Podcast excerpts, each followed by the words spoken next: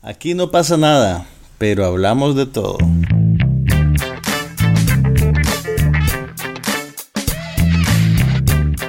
Un podcast sobre cine, TV, tecnología y todo lo demás.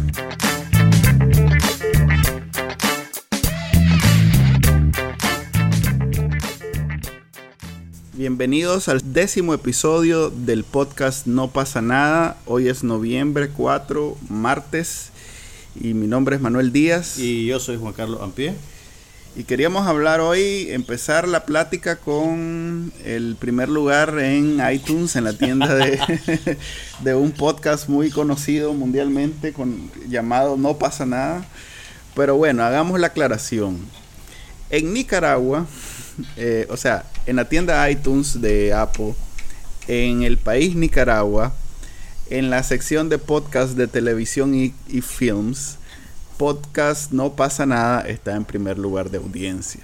Tenemos que hacer esa aclaración porque cuando Manuel me dijo que estábamos en primer lugar, yo casi me infarté. Y no es que veamos de menos la tienda de iTunes de Nicaragua, pero, pero Sí. digamos que, que tuve un alegrón de lo que clásicamente se conoce como un alegrón de burro. Pero bueno, queremos agradecerles por habernos llevado a ese primer lugar y ahora vamos por Centroamérica. La- lamentablemente no hay una versión centroamericana de, de la tienda iTunes. Debería haber en realidad, porque es muy mínima la diferencia entre Costa Rica, Ni Nicaragua. pues, vamos a sumar país por país. Sí, man. vamos a sumar país por país. Vamos a hacer una, una spreadsheet y vamos a ver cómo, cómo nos va por país. Ya saben que ahí mismo en la tienda están todos nuestros capítulos. Este es el décimo, están los nueve anteriores. También en Stitcher, en TuneIn y en iVox, que es otra de esas agregadores de, de podcast y de audio. Este, empecemos por televisión, ¿te parece, Juan Carlos? Dale viaje. Mira, esta, esta semana, eh, además de ver como cinco capítulos de Crossing Lines, que ya no vamos a hablar nuevamente de eso, eh, empecé a ver Selfies, la nueva, la nueva comedia de, de ABC. Digamos que los mismos realizadores que lo- de, los que hacían Suburgatory, que es otra comedia que me quedé muy enchilado, la comencé a ver ya cuando la habían eliminado como vos y la, la que hablamos la semana pasada Party down. como Party Down. Y Selfie se, se nota que son los mismos realizadores que, que Suburgatory. Ahora, aclararme una cosa, ¿qué tiene que ver, cuál es el concepto de la serie? O sea, ¿usan el término de selfie solo para, para que una serie tradicional de situaciones románticas suene actual? ¿O, o hay algún gancho narrativo que tenga que ver con la tecnología o con la cultura de exhibicionismo en la cual vivimos ahora y que podría ser, digamos, representada por la compulsión de estarse tomando autofotos todo el tiempo? Fíjate que la acabas de describir. Oh. Sin verla. es exactamente eso. Es una combinación de todos esos reprochables comportamientos de la de, de hoy en día de, de todo momento este tra- tra- tratar de documentarlo como que fuera importante pues de tomémosle una foto al plato de comida tomémosle una foto a mi gato tomémosle una foto de este mueble que está de esta manera y con la intención de o con recursos de una comedia romántica Esto es como Friends para el siglo XXI. no, no, no, no, no, para nada. Este es más bien como, a propósito de lo que estuvimos hablando de Moonlighting, es como Moonlighting del siglo XXI. Pues es, es una pareja que todavía no, o sea, los protagonistas es una pareja realmente. Eso es diferente porque generalmente son un grupo. ¿no? Igual ahora con New Girl también es un grupo y así las más exitosas, eh. Big Bang Theory también es un grupo. Este son, es una pareja y es eh, una pareja dispareja. Mm, qué, es un mano a novedoso. mano. Entonces sí, eh, y, y tiene todos esos elementos que trata de enganchar a la nueva generación con algo un poquito más inteligente de lo que me esperaba. Este, O sea, hace, el- hace burla de sí mismo y de toda esa cultura de tómame una foto, hace esto, hace lo otro. ok, entonces no es una, no está, no es un, no es simplemente oportunismo. Vos sentís que la serie No, más bien es digamos, analizando la manera en que vivimos ahora. Sí. ¿Y tiene algo que decir al respecto? Sí, más bien, en vez de oportunismo diría yo que es este, un, un, una contra, un contraargumento a esa cultura. Ujú. O sea, si digamos en Suburgatory la, la intención era ridiculizar un poco esa idea, es que los gringos tienen mucho esa idea que Nueva York es, ah, y que el resto de Estados Unidos no es tan avanzado. en realidad no son todos, no son los gringos, son Ah. usualmente los gringos que viven en Nueva York. Así es, exactamente. Eh, eh, O la gente que vive en Nueva York, pues, porque es mu- muy, multicultural esa Así ciudad. es, y ellos piensan que más allá del río Hudson, creo que es la, o bueno, de la frontera del estado, incluso los suburbios ya no, los ya- consideran. Ya upstate ya es, Sí. ya es la selva.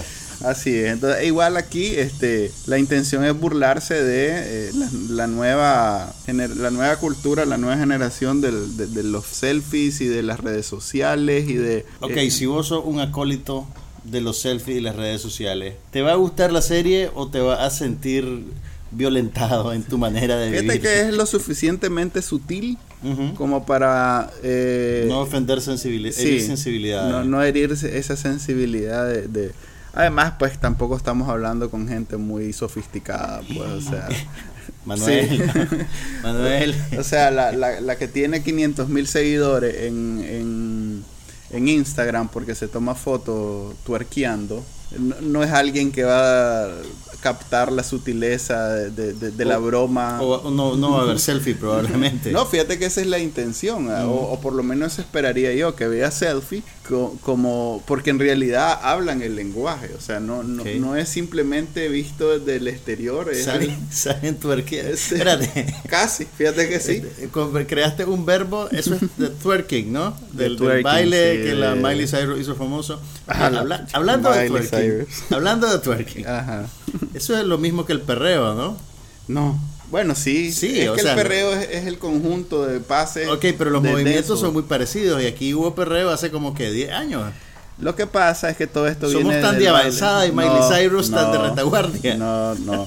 En realidad eh, todo esto es una explotación de la cultura jamaiquina, específicamente el baile del den- el baile del dancehall, que es un tipo es como el, el reggae moderno, pues. Entonces, a como lo bailan los jamaiquinos, tanto los panameños como los latinoamericanos, Agarraron como los cositas. gringos, entonces han venido agarrando cositas y han venido burlándose, porque yo no lo veo como algo serio realmente, o sea, Miley Cyrus no es... Oye, pero, está- pero, o sea, es un baile, tampoco es. eh, no, no es, Bueno, no es necesariamente serio. Te o sea, quiero ver cuando es se- cuando Miley Cyrus salga bailando eh, el huehuense. pues, A mí, o sea, a mí me parecería magnífico. Honestamente te ofendería digo, un poco, pues. No, pero, pero ¿por qué? Mira, eh, bueno, esto, no sé cómo pasamos del selfie al dancehall y al twerking. Ajá. Pero mira, la, la cultura es una cuestión maleable y fluida. Eh, los gringos comen tortilla, por eso no te va a enojar. No, pero porque es si aquí en comida, Nicaragua sí. hay gente que dice que quiere celebrar Halloween, ahí sale la gente arrancándose las vestiduras por las calles. Me parece un poquito ridículo, pues honestamente. Bueno, sí, tenés razón porque en realidad no... Miley, el gobuense te llama. Sí, si, si el huehuense enseñara algo de piel, ya me imagino a, a la pobre chavala tratando Tal de vez, hacer... pero, pues que se ponga la mascarita, pues o algo. Ok, además de selfie, o bueno, Por no favor, no- de hablar de selfie. No nos manden mensajes de odio porque queremos que Miley Cyrus baile. baile No el queremos, querés. Yo O sea- no, no me meto en ese... O sea, tanto como querer, la verdad me es indiferente, pues simplemente no, no, me, no me ofendería tan profundamente como a vos. Déjame Perdón, contar. volvamos a selfie. Sí, a ver, el- vi el primer capítulo que es la premisa. De hecho es muy buen gancho. La verdad es que este, me esperaba ese proceso que todo el mundo cuenta que tenés que ver por lo menos tres capítulos de una serie para, Para engancharte. Sí, en realidad que el primer, el, el piloto es muy buen gancho. Yo creo que después de ver la prim- el primer capítulo, más bien vas a querer ver los siguientes. Ahorita lleva creo cuatro o cinco la primera temporada. Y, y sí, me lancé ahí nomás el segundo y, y les puedo contar que se trata de una muchacha así, de, de esas que vive por sus redes sociales, que mientras más seguidores tenga, más feliz es en la vida, hasta que le pasan cosas, por eso mismo, de que la siguen. Que le enseñen lo que es realmente importante. Así es. Entonces hay un muchacho ahí que... Y el muchacho- Asiático, Ah, curiosamente. Vaya, que- racialmente diversa la serie. Sí, es, es ri- diversa. Y, y el asiático es el que menos está involucrado con tecnología. Vaya. O sea que es como un contracliché. Ahora, yo no, la verdad no le había, no había considerado esa serie siquiera porque me parecía que con solo el título era una cuestión Es una gran oportunista, pues. opuesta, en realidad que es un, un nuevo... Yo he escuchado mucho sobre ella por, porque es innovadora en el sentido que no es una simplemente una sitcom, es también una romcom. Es un nuevo híbrido de, de, de, serie. Incluso en SNL hicieron una especie de burla de ese, de ese modelo. Tendré que verla, eh, pues. Sí, vela. A, mí me gustó. Es como que a, a ver, que Ross y a Rachel le dieran una serie solo para ellos dos, pues. Entonces, Ahora, una pregunta. Vos decís que, la, que el personaje principal está muy metido en las redes sociales y depende emocionalmente de ella. Así es. ¿Cómo grafica la serie el uso de las redes sociales? Porque hemos visto, por ejemplo, en Sherlock, en Sherlock y en House of Cards, cuando la gente se manda mensajes de texto, los ves gráficamente sobre la pantalla. Sí, que, se lo atribuyen, que se le atribuyen a House of Cards como el, el gran pero fue innovador, Sherlock el pero que fue Sherlock el que lo hizo. ¿Qué hacen ellos para o, infigura en la trama de alguna manera el contenido de los postings del personaje? Claro que sí. De ¿Hacen hecho, algo parecido. Sí, de hecho estamos, eso te decía, está muy bien hecha. Algo que no todo mundo y que, a ver, te pongo este este caso o esta situación que sucede en, en el capítulo segundo, creo eh, el, el, muchacho de la serie. El que se va a quedar con la muchacha. Ah, el que se va a quedar con la muchacha. este tague, se, se, etiqueta sin querer en una foto de alguien que estaba viendo, porque en el teléfono, si no sos cuidadoso donde pones el dedo, te puedes taguear accidentalmente o etiquetar en Facebook. Entonces eso le pasa, es algo de hecho bien común y no sabe cómo destaguearse o cómo desetiquetarse. Entonces tiene que buscar a la amiga que le ayuda porque es la que sabe, el experto y no sé qué. Eso no es algo, eh, no es como cuando ves en un, en, un, en un, drama de procedimiento como en CSI que todo el laboratorio es, es, oscuro. Pues eh, eso es que es una libertad creativa. Pues eh, en realidad eso es una situación bien común y en realidad es difícil y no todo el mundo lo sabe. Pues, ok, pero para, digamos, para engancharte y descifrar todas las claves de la serie tenés que ser un usuario informado de estas tecnologías. Y creo que sí. tu, tu, abuelita puede ver la serie? Mm, eh, sí, no, no, no, no, creo que le pueda entender. Entonces, para nuestros oyentes de la tercera edad que no usan redes sociales, tal vez no es muy recomendada. Aunque bueno, uno de los personajes es precisamente eso, el punto de vista de alguien que no sabe casi nada de eso. Y que, pero sí, eh, la, la gracia de la serie es ver cómo ese personaje se se sumerge. Se, sumerge en, eh, en, ese mundo. Entonces es como eh, si hay una aclaración y si está, está pensada que los que no entienden y no están totalmente involucrados con este mundo entiendan. Pero si no hay ningún interés, definitivamente no le va a gustar la serie. Pues. ¿Vos crees que dentro de 20 años, cuando ya el selfie sea una pieza de museo, la serie va a sobrevivir? ¿Está, está digamos, lo suficientemente bien escrita como para a ver, perdurar más allá de este fenómeno? Suburgatory estaba tan bien escrito y tan bien hecho. Oye, nunca la vi. No. ¿Cuándo salió esa serie? Hace como tres años y duró dos temporadas. Pero no, no es un problema de calidad, en realidad es un problema de ratings. Como esta serie es network abierta, es ABC, eh, es complicado eh, que se mantengan uh, viva porque necesita el, el requerimiento. Necesita una masa de televidentes inmensa. Así es, no es HBO, pues que le da igual cuánta gente ve la serie, porque igual le va a bañar de dinero hasta que lo vea la gente. que creo que Girls, por cierto, que nunca le he visto, en serie, en televisión abierta, no, no hubiera durado no hubiera durado más de una temporada. De hecho, probablemente hasta Los Sopranos no hubieran durado más de un par de temporadas. Pues. Sí, pero le costó agarrar ese. Sí. Fue hasta después de los Grammy, Emmy, Grammy, Emmy. Pero bueno, pues vamos a darle chance a Selfie y ya saben por dónde va la cosa. Otro acontecimiento ha sido los dos, los dos capítulos recientes de SNL. Primero, me contaste sobre el de Jim el Carrey. De Jim Carrey, mira, eh, sketch por sketch, creo que fue uno de los mejores capítulos, no solo de esta temporada que está empezando, sino de la temporada pasada también. Eh, la calidad era bastante, tenía muy buen nivel y habían sketches que te, que te hacían, que te sacaban carcajadas. Usualmente ahora los sketches puedo decir, ah, qué simpático, pero no, este tenía, tenía buenos chistes y estaba bien realizado. Y fue y es, y es, curioso ver a Jim Carrey en el contexto de una comedia de sketches, porque fue ahí donde él empezó.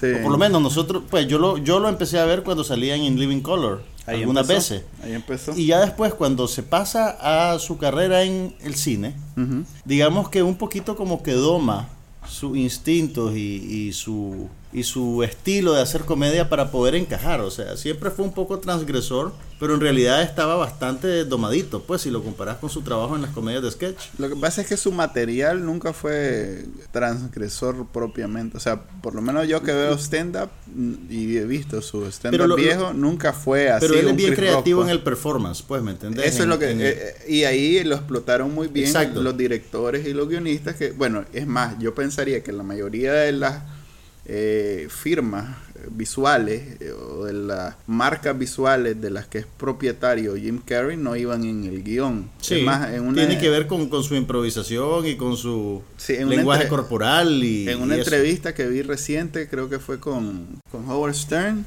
donde dijo que trabajar con Tommy Lee Jones fue una pesadilla. porque lo odia, aparentemente. Tommy Lee Jones a Howard Stern. no, a, Jim, Carrey. ¿Y en, qué trabajaron juntos? En aquella de Batman. Ah, pero esa Batman fue épica por, por lo mala que era. Pero parte de lo, de lo épico fue que Tommy Lee Jones le dijo, detesto, aborrezco todo lo que vos significás, algo así le dijo. Sí, que el maestro tuvo que ir a trabajar con esa premisa. Pero tenían pocas, tenían pocas escenas juntos. Sí, y menos Tal vez un par de escenas juntos, nada más. Pero bueno, eh, me, me disperso. Este, la entrevista dijo eso, que él eh, hace mucha preparación para sus papeles, eh, hace una lectura meses anteriores con los directores para estar listo, o sea que todas esas muecas y todas esas cosas que hace... Es algo bastante estudiado. Así es, es algo que, que no es casualidad y no es improvisada en el momento de la escena. Pues. Okay. Pero, bueno, el, capítulo de SNL con Jim Carrey estuvo muy bien. Pues, el balance, vos sabes que SNL pues siempre tiene sketches más o menos, sketches malos.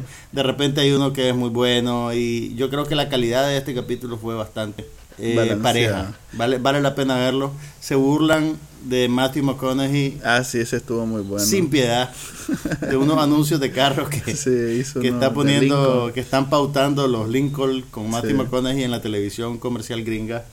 Eh, buenísima la, parodia. Bueno, eh, yo lo vi, no, no, no me gustó tanto así, pero sí puedo decir que me entretuvo por lo menos lo suficiente para recomendarlo. Ahora bien, el sábado pasado fue el, el show de Ah, bueno, en ese, en el de Jim Carrey, el invitado musical era Iggy Azalea.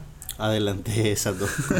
Las interpretaciones musicales. Confieso que no estoy en el montado en el tren de Iggy. le quitó el récord a los Beatles del primer y segundo lugar a la misma vez en Billboard. y el McDonald's es el restaurante más popular del mundo, pero no vende filete. Ok, entonces. Ok, este fans Celia, por favor, no nos manden correo de odio. Ah, pues sí, este sábado eh, el invitado fue Chris Rock eh, y el invitado musical fue Prince. Yo confieso no he visto el capítulo entero, vi dos sketches. Bueno, vi el monólogo porque supuestamente fue muy malo y lo, lo vi y no me pareció malo. Bueno, yo soy fan de Chris Rock, no, no sé si eso... A mí no, mira, a mí no me pareció malo, pero yo creo que tal vez la reacción al monólogo tenía que ver con que hizo chistes relacionados con la Torre de la Libertad, el edificio nuevo que suplanta al, al World Trade Center. las Torres Gemelas. Y tal vez para la gente en Estados Unidos y Nueva York es todavía demasiado pronto para hacer chistes sobre eso. Ah, eh, Aunque los chistes que hizo pues realmente eran, eran bastante, creo yo que eran, que eran inofensivos pues. Sí, pero eh, igual es Chris Rock, pues sus especiales nunca han sido ligeros ni, ni, ni, ni sensibles, han sido siempre provocadores y, y han precisamente ampliado los límites de lo que se puede conversar en, en, Estados Unidos. Eh, ahora, Chris Rock estaba en SNL promoviendo una nueva película que, ah, está estrenándose en un par de semanas, creo. E incluso el New Yorker, la, la revista, una, una, revista literaria bastante con muy buena reputación, hizo un perfil sobre Chris Rock a propósito de este momento particular de su carrera. para analizar si ya es su momento para ser realmente una estrella, pues, o para alcanzar otro nivel de celebridad. Porque Chris Rock tiene un perfil bien interesante y es un comediante con unas influencias, digamos, bastante particulares. Una de sus, una de sus películas, por ejemplo, está basada en una comedia de Eric Romer, que es un gran director de cine francés. Eh, y es bastante atípico que un comediante de stand-up de raza negra eh, ponga en evidencia ese tipo de influencias. Pues usualmente se les conecta con material más accesible, digamos. o más, o más de nicho. O no sé si la cultura eh, gringa negra es un nicho, pero bueno, se les conecta más con un Richard Pryor, con un Red Fox, con... Y también tiene, Chris Rock tiene una, pues es una personalidad fascinante, porque tiene también preocupaciones casi que antropológicas. Él produjo y dirigió un documental sobre la obsesión que tienen los afroamericanos con, el, cabello y con alisarse el pelo y, lo que eso implica y lo que eso significa culturalmente. Y no, no todos los comediantes pues hacen ese tipo de cosas. Lo que pasa es que Chris Rock le cayó la responsabilidad que tal vez un Eddie Murphy no pudo sostener o el mismo que un Dave Chappelle no pudo ni siquiera aguantar. O sea, él es la cara de la comedia estadounidense negra. Lo que en algún momento fue Richard Pryor o, Bill Cosby, él es ahora. Y él esa responsabilidad sí la asumió muy bien, pues. Y, no se fue... Pero, pero, o sea, yo creo que lo que lo destaca es que es intelectualmente inquieto. Quiero decir. Por eso, pero no hubiera podido. ¿Cómo se llama el, el, el, director y actor que, que, hace el personaje este de Medilla? O sea, es una comedia bastante pero él por ejemplo ambiciosa pues no es comedia de que eh, me voy a vestir de mujer y con una panza de mentira precisamente pero eh, no es eh, Norbit pues es lo que quiero decir tampoco ok precisamente ese que esa comedia está bien pues es un estilo y es un tipo particular pero pero yo creo que hay digamos una preocupación intelectual en Chris Rock que no existe en, en otros comediantes, pues. Eso que te estoy diciendo, que Chris Rock asumió ese papel y asumió esa responsabilidad, para mí el resultado es precisamente todos esos esfuerzos más intelectuales por no quedarse como este actor de medida, pues que es eso es exclusivamente la cultura negra en Estados Unidos. Es más, todas esas películas son taquilleras, pero muy poco conocidas fuera. Si vos no sos fuera de ese circuito, no las conoces, pues. no, no, sos fan ni, ni has visto 10 que, ha hecho. Que ahora, pues, yo creo que, que, que, no es un asunto racial, pues también tenés películas del mismo estilo para gente blanca y para latinos. Sí. Eh, la, comedia latina del mainstream en Estados Unidos es, más o menos parecida, pues, en cuanto a sus ambiciones y a su. El otro día vos estabas hablando precisamente de eso. La película esta de miedo, Anabel, eh, va a ser popular en algunos lugares y no necesariamente este, en todos lados, pues. Ahora, en, pues sí, pues yo creo que Chris Rock es definitivamente un talento que seguir. Los sketches fueron bastante desiguales, pero lo que sí fue épico en ese capítulo de Saturday Night Live fue la interpretación musical de Prince. mira qué, qué más es más astuto, mira lo que hizo. En vez de salir cantando dos canciones que nadie conoce porque es, material nuevo que está lanzando ahorita, hizo un medley, un popurrí de como cuatro o cinco canciones en una, en una única interpretación como de siete u ocho minutos. Todas son canciones nuevas, pero como son pedacitos, integrado, digamos que si una no te llegaba, pues rápidamente entraba la otra. Y, puchica, te digo, parecía que estábamos de vuelta en los días de Purple Rain. Mira, eh, eh, Prince eh, es un genio de la comercialización musical porque hace mucho tiempo abandonó el modelo de la disquera y él es el, el único dueño independiente. Así es, al punto que vive exclusivamente de los conciertos. O sea, él no tiene distribución musical, muy poco en realidad. Es difícil conseguir su música a menos que vayas al concierto a comprar los discos y a oírlo cantar. Pues. Eso no es cualquier trompudo el que lo hace. Pues. Claro. entonces, eso, e, e, ese, ese, ese, esa movida de, de, tirarse todas las canciones nuevas en, en, una oportunidad bien corta, pues, porque SNL solo te deja cantar dos canciones. Pues. Sí. Entonces es un movimiento bien pensado, pues no es Súper bien pensado y la producción del segmento era mucho más elaborada de lo que usualmente se hace en SNL. El, su banda, la banda que lo estaba apoyando, una banda de, de músicos nuevos, todas eran mujeres, mujeres bien jóvenes y atractivas y, el mismo Prince parecía que, no sé, parecía que estábamos en 1980. O sea, ese man no envejece.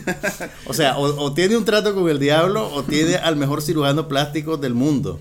pero pero era, era, era una cosa rarísima. Era, era como estar en una cápsula del tiempo. Pero la música, la música es, es bien intemporal. O sea, me cuesta decirte, no, no suena como lo que está de moda ahorita.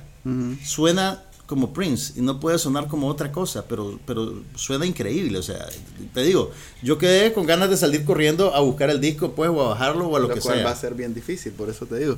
Este, pero lo vende en línea, ¿no? No estoy seguro, es lo que te digo. Es, es, un modelo único. Él es él, es él no, nadie más lo sigue. Es más, desde los tiempos que se cambió el nombre y se puso el símbolo del nombre. Y se llamaba el artista anteriormente llamado. No se llamaba así, así le tenía que decir la gente porque no había un nombre. ah, bueno, el símbolo ahí está todavía, ¿sabes? Sí. El símbolo estaba pegado en el, en el, en el micrófono. Ya. Pero sí, ya lo presentaron como Prince. bueno, Prince tiene dos particularidades recién. A ver, no. Un, una aparición en, en, New Girl, esa serie, esa comedia que ahorita está gozando de mucha popularidad. Este, el, el capítulo se llama Prince, es muy bueno, te lo recomiendo, es de la, creo que la segunda o tercera temporada, la ter temporada anterior, pues. Y igual sale cantando y es excelente. Muchos de los de las bromas internas con Prince, ahí las vas a poder. Y él es un buen jugador, pues él está dispuesto a burlarse y a reírse de él. Pero mismo, eso, eso es nuevo, porque él solía ser bastante. Era como un recluso, pues. Sí. Daba pocas entrevistas. Sí, lo que pasa Trabajaba que. para mantener una aura de misterio. Ya es un señor, ya, ya, ya tendrá 40. No, vos, no, vos no viste ese maje. Ese maje no es ningún señor. es un fenómeno. Ok. Prince. Más señores somos nosotros, ¿no? Ok, sí.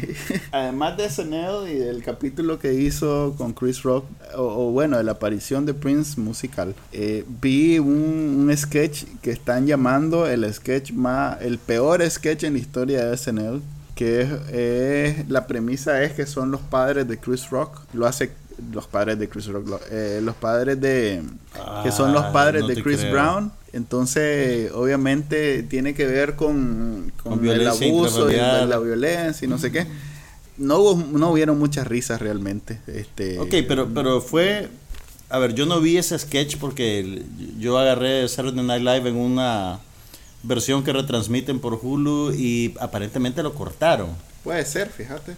Mira, lo ya cambiando. Vos podías ver en el, en, en, el, en, el, en el sketch a la actriz eh, diciéndole al que sostiene la, los cue cards, los la, cards, la, las carteleras con el con texto a leer, podés ver a la actriz diciéndole cuál, porque lo estaban reescribiendo. Lo estaban haciendo sobre la marcha. Así es. Ahora, vos crees que el sketch, bueno, yo no lo he visto, pero vos que lo viste, uh -huh. ¿Vos crees que no funcionó porque simplemente no estaba bien escrito o porque el tema era muy ofensivo y no lo trataron bien? Se puede hacer chistes de todo. Sí. Ok, vos, vos, vos partís de, partimos de la premisa de que vos podés hacer chistes de cualquier situación por muy eh, triste y grotesca que sea. Uh -huh. Ahora, ya vimos ahí que en el monólogo Chris Rock empezó haciendo chistes de la, del Freedom Tower. Sí. Y de cómo él nunca jamás se iba a meter en el Freedom Tower. Sí. ¿Verdad? Ok, que ahí sí el, la carga del chiste cae sobre su conducta uh -huh. y no sobre la violencia infringida sobre la gente que murió en ese lugar. Pero este sketch de Chris Brown, entonces, ¿por qué, por qué sentís que falló? Todo, la ejecución, eh, los chistes no fueron muy buenos. O sea, creo que debería haber sido un chiste de tal vez dos minutos y fue de cinco o seis. O sea, Mm. mira, eran los padres de Chris Brown y entonces por eso se pasan peleando todo el tiempo y y se supone que ese es el trato que ellos tienen y que no tiene nada de malo y entonces pero una vez que ya captas eso lo cual ha sido bien explotado en realidad en, en todos lados no es un chiste nuevo eh, ya es solo machacando lo mismo pues entonces abuso pero dando a entender que ah, así nos llevamos nosotros entonces sí na, nadie se vos podés ver que no hay risa Uh -huh. que, que es haciendo el intento una vez más de, de ver si siendo provocador a la hora del abuso, puedes lograr que la gente se ría, pues entonces... Ahora, hay sketches de Saturday Night Live y de otros programas que explotan el mismo formato, uh -huh. que tienen, digamos, otro tipo de ambiciones, más allá de, de, de, que te tires una carcajada. Sí. Ahorita que murió Jan Hooks, una actriz de Saturday Night Live de los 80s y 90s, uh -huh. sacaron un sketch en el cual ella y Phil Hartman, otro, otra vieja, otra estrella del, del mejor momento de Saturday Night Live, sí. eh, interpretaban como un romance de película vieja. Que ellos dos eran mendigos y de repente aparecían como príncipes y salían bailando. Y como sketch no era un sketch de chiste, digamos, era un sketch bastante caprichoso narrativamente, uh -huh. eh, formalmente experimental y que no era para que te rieras, pues básicamente, era casi como para que conmoverte. Y además, pues presentártelo en el contexto de la muerte de Jan Hooks y que Phil Hartman también falleció trágicamente hace 10 años. Entonces, digamos que tenía una gran carga emocional. ¿Se vale o no hacer sketches de este tipo dentro de un programa cómico? Pues SNL se puede dar ese lujo porque es SNL, pero probablemente la mayoría de los demás, ya casi no hay programas de ese tipo, pero es una es una licencia que solo tiene gente como SNL, digamos. Y ahora, yo creo que es un riesgo que, asumís cuando haces un programa de esa naturaleza en esas condiciones. Pues hay sketches que funcionan, sí, hay sketches que y, como es en vivo, SNL es un programa grabado en vivo, eh, eh, uno, uno sabe que en algún momento el humor que se ve muy bien en papel no va a funcionar, sobre todo si no le puedes dar tratamiento, pues si no lo puedes ejecutar de una manera alternativa o si no puedes con edición cortar o mejorar el ritmo. Entonces... Ahora, en este mismo programa, pues para que veas que, que, por ahí van, tenían un sketch sobre eh, los, los militantes islámicos radicales de ISIS.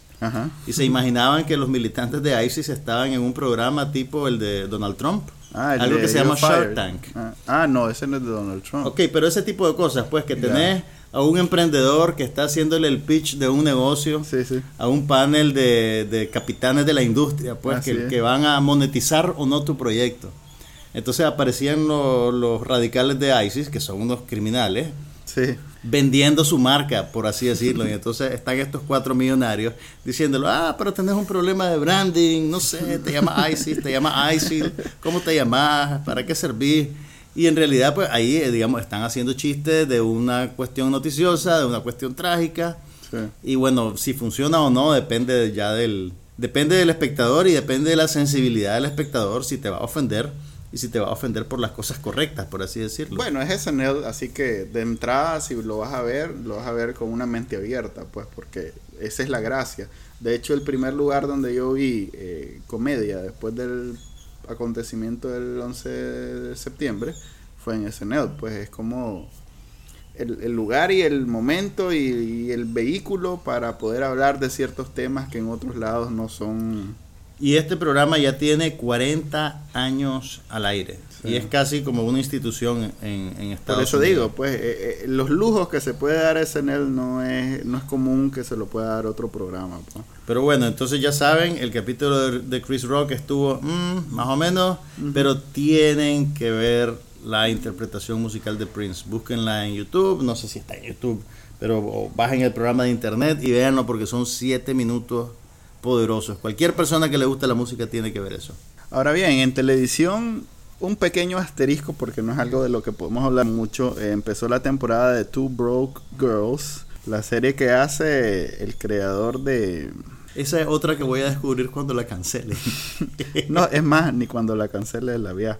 Es una serie creada por el mismo creador de Sex and the City, de Michael Patrick King en conjunto con Whitney pero el creador, el creador de Sex and the City no era un star y este Patrick King era un guionista. Lo que pasa es que él fue el que abanderó las películas después. Ya. O bueno. Eso es que la serie es mejor déjame que las corregir, Déjame corregir. No es el creador de, de Sex and the City. es el guionista y director de las películas. De, no, y también de bastante de los Y algunos capítulos, sí, pero, pero como guionista. Eh, pero es relacionado, su nombre es relacionado con el éxito de Sex and the City. Digamos que él fue el que destruyó Sex and the City. Porque la serie es muy superior a las películas. No me atrevería a decir eso, pero... Yo sí, yo sí. en Voy a dar testimonio de Sex and the City. En conjunto con Whitney Cummings, que es una comediante, ha tenido ahí un par de intentos de, de, ser, de, de lograr la, la fama o por lo menos el éxito financiero y le ha costado mucho y creo que Two Broke Girls ha sido lo más alto que ha llegado. Eh, es un, un, proyecto conjunto y la serie es muy mala, nadie la va a defender nunca. ¿Y ya lleva que dos temporadas? Ya lleva más. Bueno, es mala, pero ha tenido suficiente éxito como para sobrevivir. Sí, ha tenido rating. Eso es lo que te, lo que estábamos hablando de precisamente de, de las cadenas abiertas, pues que la calidad no es el determinante, es más bien cómo te ven el ratings y como el personaje que hacen Kat Dennings y Beth Bears ha sido ha, calado sobre todo en Nueva York porque se desarrolla en Nueva York y va a seguir porque sigue siendo vista A pesar de lo la vas a mala seguir que es. viendo. Tan- es como un accidente de tránsito. Es malo, es terrible, pero no puedes dejar de verlo. Más o menos. Fíjate que empezó con New Girl y las dos y ellas dos fueron este Two Salieron al mismo tiempo. Salieron al mismo tiempo y fueron las dos por las que la gente daba 100 pesos, pues eh, eh, en realidad que a pesar de que New Girl es mucho mejor cualitativamente, esta ya es la cuarta temporada, imagínate. Wow. Este, y, y ahí seguirá, es CBS, o sea que tampoco tampoco está en compañía de Pero si CBS es The Tiffany Network. no es Chuck Lorre. Chuck Lorre. Chuck Lorre, el, el que todo lo, todo lo que toca es oro. Ok, entonces empezó la cuarta temporada de Two Broke Girls. Este, están en sweeps en Estados Unidos, lo cual obliga a Kat Dennings a salir con un escote en el tercer episodio. Esta es en la el segundo episodio. Esta es la época en la cual la gente en la serie de televisión es asesinada Así o revive o aparece el primo perdido que nadie sabía existía. Son- ahorita van a aparecer los Brad Pitt y los Angelina Jolie, todo eso Tengo- como invitados en la serie. Me da miedo pensar qué va a pasar en Scandal y Revenge. Ah. a mí también. Eh, si querés pasamos entonces a cine. La, la plática de hoy de cine va a estar rara porque vamos a hablar de una película nicaragüense, película de más de 40 años. Y vamos a terminar con una película que no hemos visto. Sí. O sea que O sea que pónganse los cinturones de seguridad. Este va a ser un viaje accidentado. Sí. Hablemos de La pantalla desnuda. Es la nueva película de Camila Films, los creadores de La Yuma. Han estado en promoción constante en Nicaragua. Lo he visto como en 10 programas de televisión. La película se estrena, no, la premiere es mañana miércoles y ya va a estar en cartelera abierta para que todo el mundo la pueda ver a partir de este jueves. Y la van a proyectar en los cines de todo el país. O sea, va a estar también en León, Ya. va a estar en Chinandega, en todos los, en todos los lugares donde hay cine- salas de cine comercial, ahí van a poder ver la pantalla. Lo cual es acorde porque se desarrolla en Matagalpa. O sea que ni siquiera es una. Tú sabes que en Matagalpa no hay cine. Van a tener que hacer Ala. una proyección especial en el parque al aire libre o algo así. Ya. Porque en Matagalpa no hay un cine funcional. Ahora, ahora todos los cines que existen están metidos en centros comerciales. Y Matagalpa no tiene Y centro Matagalpa comercial. no tiene un centro comercial, o por lo menos no tiene uno del tamaño que incluya Sí. un- una o dos salas de cine. No, no tiene, no tiene. Yo visito Matagalpa. He visitado Matagalpa recientemente. ah, no, no, creo que va a ser en el Teatro Municipal la proyección, estaba equivocado. Mm, Ya. Entonces, Pero bueno, sí, contanos, pero la trama es muy contemporánea, pues eh, se trata de... de Mira, una- la película, a ver, el, el gancho promocional tiene que ver con el, el predicamento de la protagonista, pues que es una muchacha que su novio la filma mientras están teniendo relaciones y por una serie de circunstancias el video termina publicado en internet. Una historia muy cercana... Que, que hace poco pues tuvimos una historia similar en el caso de la Miss que tuvo que renunciar porque filtraron fotos de Las ella dos. Dos Misses. Sí. Pero bueno, para mí fíjate que fue una sorpresa ver que la película no está centrada realmente únicamente en, ese evento o en esa particularidad. La película tiene que ver mucho con la fricción entre las diferentes clases sociales que, que coexisten en Nicaragua. El, a ver, hay, hay una especie de triángulo romántico en la película. Todos los, los personajes principales son jóvenes, jóvenes universitarios. Entonces tenés a un muchacho de clase, de clase acaudalada, pues su papá es un gran cafetalero, que tiene una novia de clase media y su mejor amigo es un muchacho de clase popular. Ya. Entonces, la dinámica de la relación entre los tres tiene un subtexto informado por las oportunidades y las diferencias que ellos tienen. Pero nada de eso está necesariamente articulado verbalmente en la película. O sea, O sea, todo... que va a pasar desapercibido para el no, no va a pasar desapercibido porque vos lo ves todo en el contexto. Pero- o sea, lo, lo ves por, por, por los lugares donde viven, lo ves por la manera en que ellos se comportan, Pero es algo bien cosas común, que dicen. pero es algo bien común en Nicaragua, pues sobre todo por Yo creo que es común en todas partes, pero sí, pues yo creo que creo que Nicaragua es especial por la por la década de los 80. sí, sí puede ser. puede Porque ser. ahí todos éramos todos, o sea, no había Sí. esa división que ha habido en otros países donde, se- de hecho, a partir de los 90 se ha venido dando, donde hay repartos, donde son muy hay un muro, el famoso muro de Fermín, pues hay un, de pronto hay un muro, hay una separación física, así es, muy rico y de mucha, de mucho dinero y de pronto al lado hay un asentamiento donde no son necesariamente no Hay, no hay interacción. Pero bueno, a mí me parece que lo más interesante de la película es que le, le da cierta atención a esa dinámica. Que, no, que no siempre sucede. Eh, y en ese sentido yo creo que es una película más ambiciosa y más interesante que La Yuma. Mm, eh, la, Yuma, digamos que era una película que estaba trabajando tiempo extra para agradar al público. Eh, y estaba bendecida por una buena actriz, dando una buena actuación. O sea, el personaje de la Yuma era magnético, era simpático, la actriz era carismática y dio una actuación muy buena y eso digamos que empujó la película hacia niveles de popularidad que probablemente la gente no esperaba. Esta película, La pantalla desnuda, es una película más ambiciosa y es más difícil también. O sea, porque lo, lo, que se propone demanda más del espectador. Y el hecho de que no tengas, digamos, a un personaje como la Yuma, que te cae simpático inmediatamente, hace que sea, digamos, un poco más difícil que el espectador conecte emocionalmente. Yo creo que sí, es una película bien arriesgada. Sí.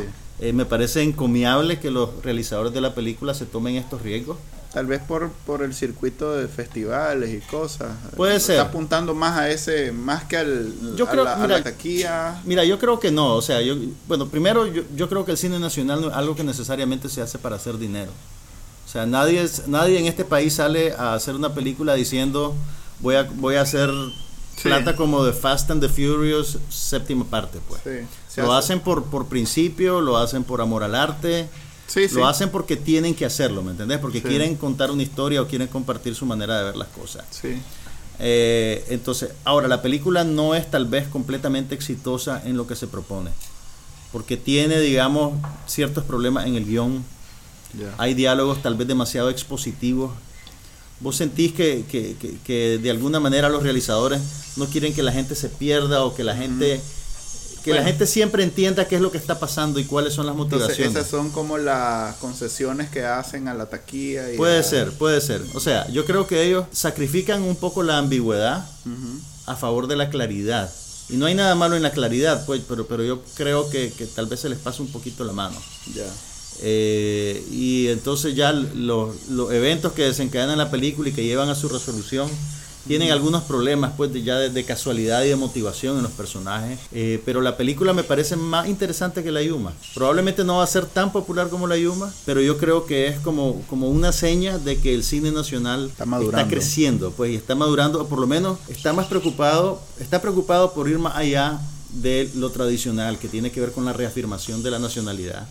Con decirle a la gente, sí, los nicas somos búfalos y nuestros paisajes son bellos, o con, digamos, reivindicar eh, la pobreza o, conciliar las diferencias. La película tiene cierta preocupación por, por ver realmente cómo vivimos y cómo nos comunicamos. Yo creo que eso es encomiable y hace que valga la pena verla más allá pues de, los problemas que pueda tener en desarrollo o de que tal vez las actuaciones son desiguales eh, yo creo que vale la pena verla. Ya Ok, yo la voy a ver con, con el resto de mortales porque el preestreno. No a la prensa. Sí, el preestreno lo hicieron en horario de vago, que le digo yo. No, no es horario de, vago, es horario de trabajo, pero, pero la fuimos a ver por trabajo. Ok, yo no pude, pues no, no pude ir a las 9 de la mañana a verla. Me hubiera gustado porque tuviéramos ahorita algo de qué hablar. Algo de diálogo. Algo, sí, algo un poquito más, Tal vez más involucrado. En el próximo programa podemos hablar de tus impresiones. Ok, está bien.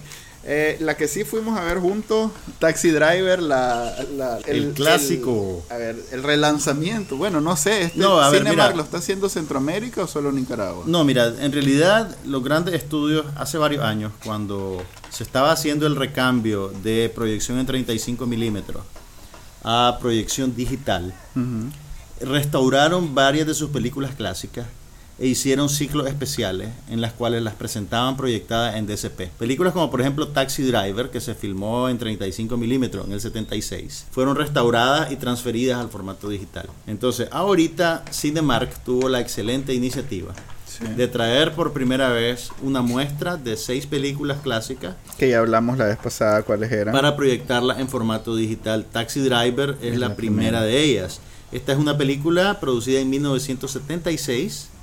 Eh, es tal vez el, el- el primer gran título de la... Uno, bueno, ya había filmado antes películas, pero digamos que fue la campanada, lo, que lanzó a Martin Scorsese a la escena internacional. Además tiene actuaciones icónicas de Robert De Niro y Jodie Foster. Tuvo cuatro nominaciones a los premios Oscar, no ganó ninguna, sin embargo la película está en el panteón de los clásicos del cine, no solo del cine norteamericano, sino del cine mundial. Estuvo nominada a Mejor Película, Mejor Actor en un papel protagónico para Robert De Niro, Mejor Actriz en papel de reparto para Jodie Foster, Mejor Que era una niña todavía. que era una niña de 12 años, Sí. Mejor música para la partitura de Bernard Herrmann. Bernard Herrmann es un gran compositor de Hollywood. Él hizo la música de todas las películas que Alfred Hitchcock produjo en Estados Unidos, o por lo menos de la etapa final. El- los violines de, Ah, de Psicosis son de Bernard Herrmann. Entonces, esta fue la última partitura que compuso antes de morir. De hecho, murió antes de que la película se estrenara Ya. grabó la grabó digamos un, un- una pieza que hacía falta en la partitura y al día siguiente se murió Ala. pero bueno es, es un y, y te digo honestamente es una película que tenés que verla en pantalla grande Sí, esa fue la, la, la, la intención de, creo que, de pasar todas estas películas que todo el mundo las ha visto en televisión o en DVD o en VHS incluso. sí Vale la pena experimentar en el cine eh, cualquiera de estos clásicos que empezaron con Taxi Driver, pero que la siguiente es Pulp Fiction. La, la asistencia no estuvo rala, Mira, pero mí- no mí- estuvo tampoco así de mira yo creo que están siendo muy cautelosos a la hora de ubicar las tandas Eh, la- las películas las están presentando tres días sábado domingo y el miércoles siguiente sábado y domingo en ta- una tanda única de 3 de la tarde que es una buena tanda para fin de semana. Es una buena tanda para fin de semana, pero yo creo que tal vez lo hacen porque es la hora en la que llega menos gente o es menos arriesgado, pues. No, yo diría que las 3 de la tarde del domingo es por mucho La el horario tanda. estelar, sí. Yo pensaría, tal vez ¿por si le no dejan, preguntamos ¿por qué no las dejan en todas las tandas del día? no sé, tal vez tiene que ver con la licencia o eh, debería ser un acontecimiento más que, que una, que una película más. Pues Ahora te digo, ser- a mí, a mí me sorprendió el- la cantidad de gente que había. Pues la sala no estaba Sí. repleta, pero estaba tal vez a la mitad. Por eso digo, no, no, no fue rala la asistencia. Yo No sentí la que fuera rala. O sea, he, he visto películas eh, de, de estrenos y de normales, pues de las que vienen toda la semana, con menos asistencia que la Ahora, que- me gustó mucho, te digo, que se, yo, o por lo menos yo percibí que la audiencia estaba muy motivada a ver la película. Sí, e- eso Las es lo que te- distracciones estaban al mínimo, o sea, no había gente platicando, Así casi no había gente más pendiente de chequear el teléfono. Que, que puede ser también el hecho de, de hacer eh, hacerlo tipo evento, pues que solo es una vez y, y ya sabes que y si los que de- llegan de verdad quieren ver la película. Así es. Y no, no es algo que vas a poder, ah, si, si de pronto me distraigo, ya sé que la puedo ver dos veces más. No, Eh, o la ves o la ves. Y te digo, y fue una experiencia, la, la experiencia teatral es bien frágil y cada vez tenemos menos buenas experiencias teatrales aquí en Nicaragua. Y te digo, yo lo disfruté muchísimo. Además, pues la calidad de la, la restauración es excelente. Sí, hay Yo he que, visto hay esa que ser, hay que ser eh, no sé, eh, un poquito más eh, tolerante porque es una película vieja, tiene 40 años. No es eh, lo que estamos acostumbrados hoy en día, pues en nivel de, de cinematografía, de detalle. El estilo es muy distinto a las películas contemporáneas, sin embargo, estas películas son clásicos que en realidad es un lujo poderlo experimentar en la pantalla grande. Así que ya saben, si quieren ver Taxi Driver en la pantalla grande, todavía hay una proyección mañana miércoles en Cinemark. A Bueno, las, esto lo vamos a subir mañana, o sea que hoy miércoles. hoy miércoles ¿Qué fecha es miércoles? es el 5. 3, 4. El miércoles 5 de noviembre. Así. A las 7 de la noche todavía pueden ver Taxi Driver en Cinemark en Metrocentro. Y el próximo fin de semana, La próxima es Pulp Fiction. Pulp Fiction. Que estoy seguro que se va a llenar un poco más. Porque tiene un culto bien, por lo menos con la gente de mi generación. Sí. Tiene un culto bien establecido, digamos. Eh, no estoy tan seguro con Clockwork Orange, que es la que sigue. Eh, Back to the Future es así, estoy seguro que le va a ir muy mal. ¿Vos crees que le va- Lamentablemente. ¿Por qué? Yo Porque pensaría tú- que le van a ir bien. No, de hecho, en las el- redes sociales Cinemark está promoviendo más Back to the Future que cualquier otro de estos títulos. Tal vez por eso, porque se la, se la huele que no va, no va a arrastrar lo que va a arrastrar Grease, por ejemplo. Bueno, Grease de seguro se va a llenar y la gente va a cantar en los pasillos. Sí. Vaselina va a ser el éxito de este, de este ciclo de películas. Eh, y Breakfast at Tiffany's también es otra que quién sabe. Ahora, yo que ojalá este ciclo funcione comercialmente Ah, sí. para Cinemark para que traigan más películas de este tipo. Yo te digo, me encantaría ver 2001 Odisea del Espacio en la pantalla grande. Tantas que te- Yo vi, y, y 2001 es de las películas que restauraron para presentarlas teatralmente y promover el- la proyección digital. De hecho, ahorita en Inglaterra están relanzando la película en los cines comerciales, una nueva restauración, con todo y trailers recién editados y pósters rediseñados. Están haciendo un, un- un gran empuje comercial sobre, sobre ella. Sí, en realidad que felicitamos a Cinemark por la iniciativa. Y ojalá que el cinema se ponga las pilas y haga algo parecido también. Y que la gente vaya a ver las películas para que sea también una motivación comercial para los cines de hacer algo, algo parecido. pues. Miren, no se vale quejarse solo de las cochinadas que traen los cines. Cuando traen películas buenas hay que votar con plata en la taquilla. Además que ahorita no está tan difícil ¿Por entre qué? las opciones que hay, aparte de los estrenos de Cinemark, pues pueden ver la de los Wayans, que ni yo que soy fans de los Wayans la voy a ver. O Guten Tag Ramón, que no, no, No la tengo hemos- nada yo no la he más que visto. decir, pero no la he visto, no puedo, no puedo hablarte de ella. Pero bueno, una que sí viene, habíamos acordado no hablar de las películas próximas sin verlas. Pero, pero, Pero, no pero sos un rebelde. no hay nada más de que pero hablar. sos un rebelde, Manuel. Viene ahorita la tercera parte de los Juegos del Hambre que la dividieron tipo tipo Harry Potter, que dividieron el último capítulo en dos capítulos. Para, para, para sacarte más Sí, plata. Para sacar más dinero. Viene el, el último episodio, eh, la primera parte del último episodio de los Juegos del Hambre. O sea, la penúltima película. Así es. Viene ahorita el 8 de noviembre, un, un día de esto. Eh, es un estreno mundial en Nicaragua. ¿Estás seguro que es el 8 de noviembre? No, no estoy seguro. Se los debo, pero ya vamos a comenzar en Bacananica, por cierto, la promoción del estreno. Vienen con todas las, las intenciones de ser la película del año en términos de taquilla. Pues vamos a ver qué tal les va. Cualitativamente es lo mejor que ha salido de esas películas para adolescentes. Jennifer Lawrence es ahorita la actriz más cotizada de su generación. Y tiene además mucha credibilidad en Así, términos o- críticos, así tiene un Oscar. Vamos a ver, se le auguran grandes éxitos a Juegos del Hambre. Este, ¿Vas a estar en Nicaragua para irlo a ver? Eh, yo creo que sí, si es esta semana sí. Pero te cuento lo que me tiene a mí más intrigado sobre los Juegos del Hambre, sobre esta nueva entrega de los Juegos del Hambre, es cómo van a hacer con el personaje de Philip Seymour Hoffman.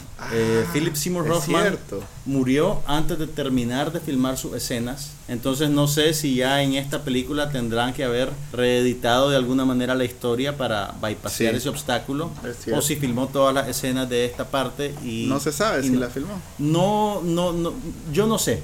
Por lo menos entiendo que todavía hacían falta algunos días de filmación para él. Puede ser que afecte la siguiente película y no mucho esto. Ya. Sí, Eh, porque. En el caso de Paul Walker, por ejemplo, entiendo The que, Furious 7. que ya estrenaron el trailer de, Sí. de la próxima entrega Sale- Fast and the Furious. Sale como que nada. No habían terminado de filmar algunas escenas con él. Entonces parece que Pero enrolaron a un primo. A un, ajá, a un Enrolaron a, hermano. a un hermano o a un primo de él para completar algunas cosas.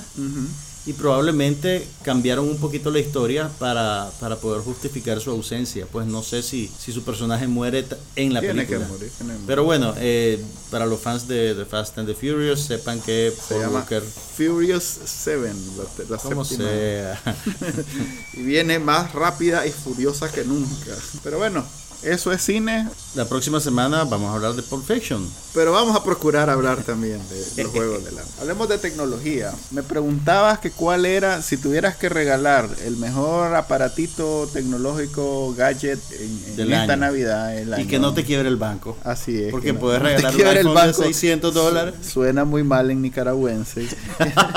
que, no, que no te deje quebrado. que, que- que no comprometa tu capacidad de endeudamiento. Así es. Entonces, quizás el, el- el mejor, la mejor opción es el Chromecast. Es ahí el aparatito que sacó Google hace ya tal vez un año. Tiene rato ya de existir. Es un, un- parece un USB, una unidad de USB.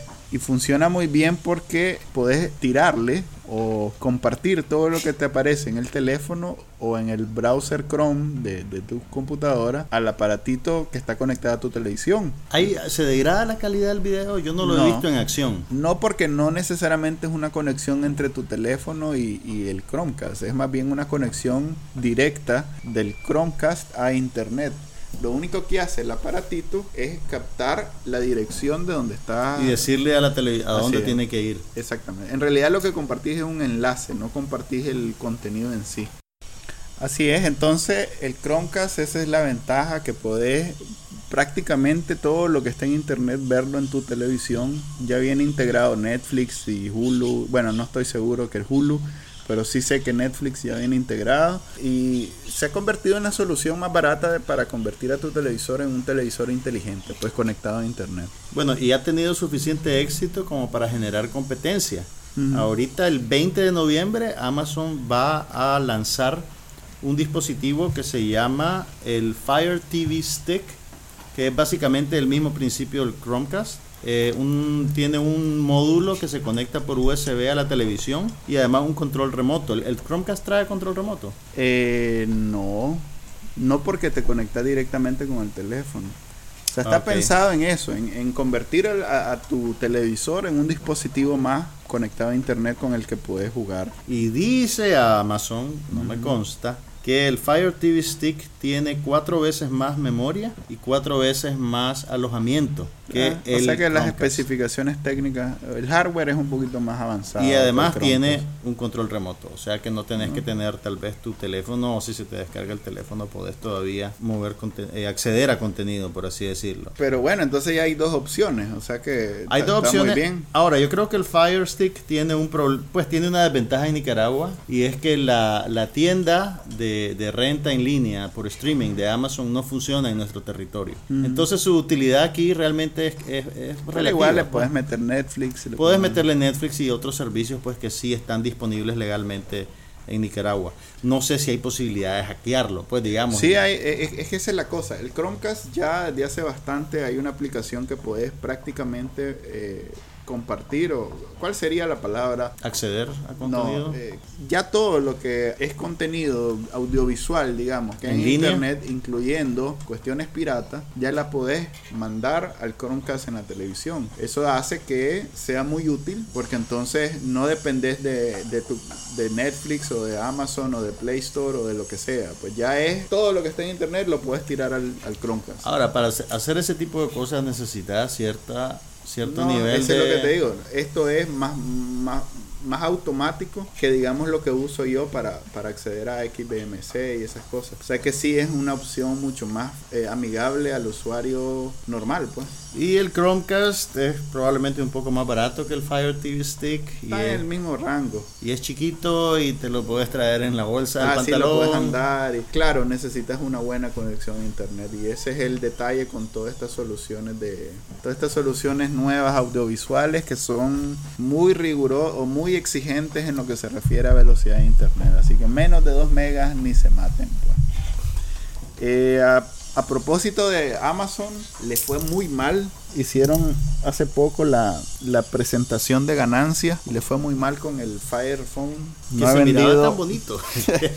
no, en realidad eh, era un poco predecible que le iba a ir mal. ¿Vos nunca pensaste que podían no, para nada. agarrar su tajadita del mercado? Es más, el hecho que fuera tan caro, porque en realidad no era un teléfono barato, me decía que ellos estaban claros que no iban a ganarle nada. ¿Y por qué hacerlo entonces? No sé, tal vez por no quedar fuera en, un mercado cada día más creciente, ¿no? ¿Quién sabe? No hay manera de saberlo, sobre todo porque el experimento falló, entonces no sabemos qué resultados esperaban. Donde sí, donde también le fue mala es a Apple en, la venta de música a través de su tienda iTunes. Creo que el, el experimento o, la competencia que había en estos últimos dos años sobre la música para ver cuál modelo iba a ser el, reinante en términos de ya sea pagando una mensualidad y accediendo a toda la música que existe. Está ganando el modelo de suscripción. Así es, ese modelo de uno paga una mensualidad y tiene acceso a todo el catálogo disponible. Eh, es como una especie de alquiler, eh, es como Netflix en ese sentido, se le llama streaming Y eh, el otro modelo que es comprar la música que es tuya, vos la bajás, la descargas y la puedes escuchar siempre. Y solo tenés acceso a esa música. Tal vez pagaste es menos, porque una canción, dos canciones es un dólar lo más. En el otro modelo pagas de 5 a 20 dólares mensuales, pero va ganando el modelo de la, de la suscripción mensual. El mundo se mueve en esa dirección y yo lo que quiero es comprarme una tornamesa. Fíjate que esa dirección es negativo para los artistas. Sí, ya muchos se han quejado de que reciben una minimidad. El, la pobre Lady Gaga hace como un par de años, no sé, un año, eh, fue la, la que puso el grito al cielo cuando vio que sus canciones habían sido reproducidas así como un trillón, mil millones de billones. Y le llegó un cheque de 5 dolaritos. sí, algo como 3 dólares. Entonces, definitivamente, si Lady Gaga le está yendo mal con todas esas reproducciones, no me quiero imaginar a un, no sé, a un Ramón No, lo- Mejía. o lo- un- los artistas emergentes llevan las de perder en ese modelo. Porque no se han dado a conocer, también. no tienen muchas reproducciones, pero por lo menos, digamos que puedes argumentar que lo- los que ya tienen reconocimiento de nombre Mm. van a tener un montón de reproducciones. Ya. Sin embargo, los emergentes no tienen reconocimiento de nombre. Está difícil. Eh, la- las ventas bajaron un 13% este año eh, y va en esa, en esa tendencia, pues. Y Pero yo voy a empezar a comprar discos de vinil. Ok, es el programa de hoy. Eh, para la otra semana, ¿qué viene? ¿De qué vamos a hablar? La otra semana vamos a hablar de Pulp Fiction. Pulp Fiction, vamos a hablar de... Vos sabés que este año se cumplen 20 años de el estreno de Pulp Fiction. Vas a poder por fin decir que en una película había una experta en cuchillo. Era una serie que se llamaba Fox Force 5. Y Mia Wallace iba a interpretar a la muchacha que era experta en cuchillos. Al fin vamos a poder decir eso. ok, eso fue todo por hoy. Este, nos vemos la otra semana. Mi nombre es Manuel Díaz. Y Juan Carlos Ampie. Y esto fue No pasa nada. Nos pueden escuchar siempre en iTunes, dejarnos un review, una crítica. También que somos el primer lugar, no es muy difícil encontrarnos El primer lugar en Nicaragua. en Nicaragua. Tienen Hay que una- configurarlo. Creo que, que- creo que el segundo lugar es un, es un podcast promocional de una película que se estrenó hace cuatro años. Sin embargo, Muchas gracias por llevarnos al primer lugar. así es. Entonces en iTunes, en TuneIn, en iBox, en Stitcher y bueno, también en nuestro sitio web somosnopasanada.com y en nuestra cuenta de Twitter somos no pasa nada. Eh, hasta la otra semana.